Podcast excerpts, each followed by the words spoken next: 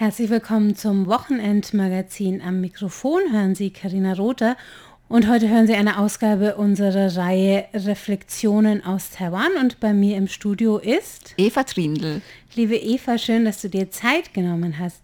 Ähm, in Reflexionen aus Taiwan wollen wir über Sachen sprechen, die uns als länger in Taiwan lebenden Ausländerinnen immer mal auffallen, aber wo wir uns nicht so richtig einen Reim draus machen können. Und ich bin sehr, sehr gespannt, heute deine Eindrücke zu hören ähm, zum Thema Tempel in Taiwan und Tempelgeschehen. Das ist unser heutiges Thema.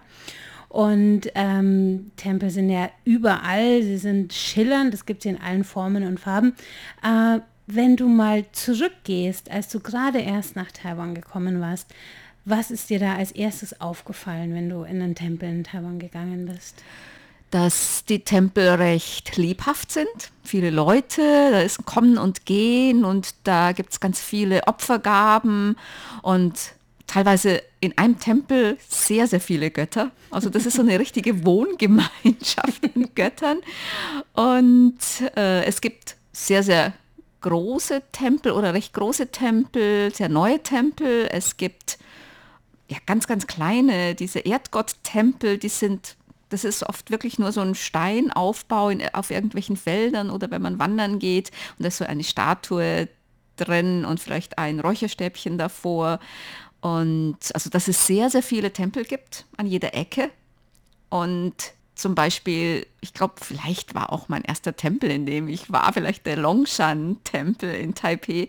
Äh, da waren dann die Räucherschwaden und vor dem Tempel saßen viele Leute und haben geschwätzt und haben irgendwas gemacht.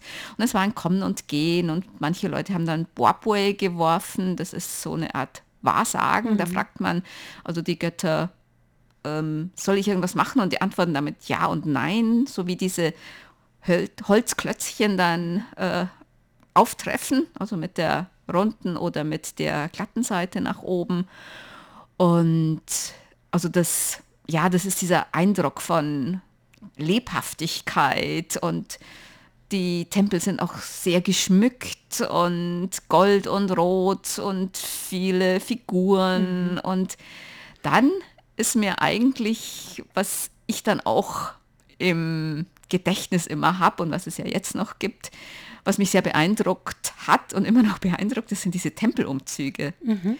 Wenn ja. ein Tempelfest ist, dann ist da richtig was los ja. und dann ziehen diese Umzüge durch die Straßen und es wird getrommelt und gegongt und getrötet und die Riesengötterstatuen sind da auch auf dem Weg und also da ist dann wirklich und dann werden diese Knaller geworfen und ja. es raucht. Und da, da will ich einhaken, weil das, als ich das erste Mal so einen Mazu-Umzug erlebt habe bei mir ähm, in der Region, wo ich gewohnt habe, also in der Ecke Taipei, dachte ich erst, ich weiß gar nicht, wie mir geschieht. Also ist da jetzt Krieg ausgebrochen oder was?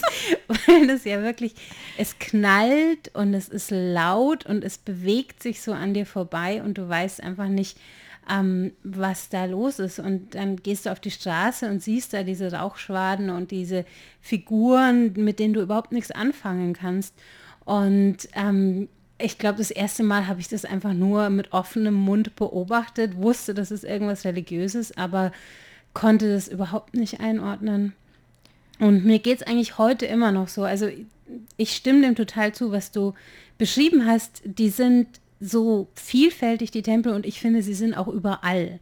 Also sie sind oft so zwischen Häuser irgendwie eingequetscht und hier in eine Ecke geklebt und da in eine Ecke. Also sie fallen oft raus aus dem sonstigen Straßenbild und das ist auch so das Schöne. Also man kann irgendwie in so einen Tempel reinstolpern. Man geht um eine Ecke von einem Markt oder einem Häuserblock oder sowas herum und plötzlich stolpert man in so einen riesigen sehr oder manchmal auch kleinen, aber oftmals auch riesigen, sehr prunkvoll eingerichteten Tempel.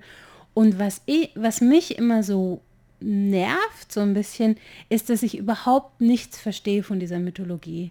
Also da sind ja oft Fresken mit ähm, Szenen, mit mystischen, mythischen Figuren. Ähm, da sind imposante Gottesfiguren in dunklen Farben oder in Gold hinter so Vorhängen. Vor ihnen sind dann irgendwelche Opfergaben aufgereiht. Und wir als Außenstehende wissen überhaupt nicht, was was es da zu entdecken gibt. Also ich finde, wenn man in eine christliche Kirche reingeht zum Beispiel, jetzt wir kommen ja beide aus Bayern, da ist es dann eher katholisch, da kann man die Szenen so ungefähr einordnen. Du weißt, welche Heilige genau, was gemacht hat und genau, für was zuständig ist. Genau.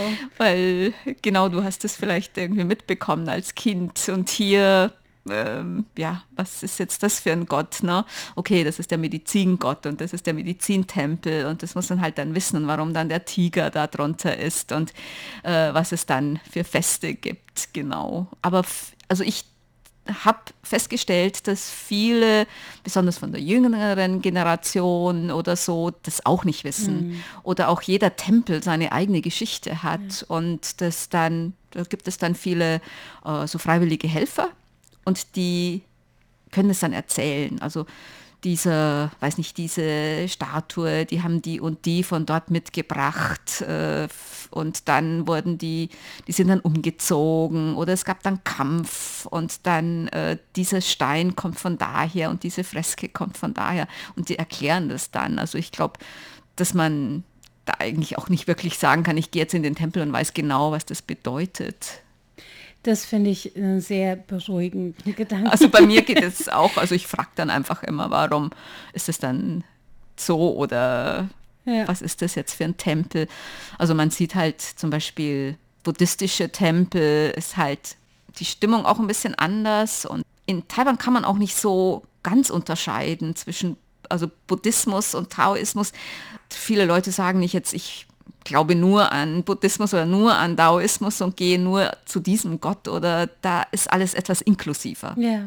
Genau wie die Tempel oder die Götter selbst, die schon mal zusammenrücken, wenn dann ein anderer Gott noch Platz braucht. So ist es auch bei den Menschen. Also man ist sehr tolerant und man hat eigentlich kein Problem dann, ja, ein Gott mehr bedeutet ein Schutz mehr. Und es gibt auch viele Götter halt im Daoismus, die sind für irgendwas zuständig. Also für Schwangere, für Krankheiten, für Prüfungen, für dies und jenes.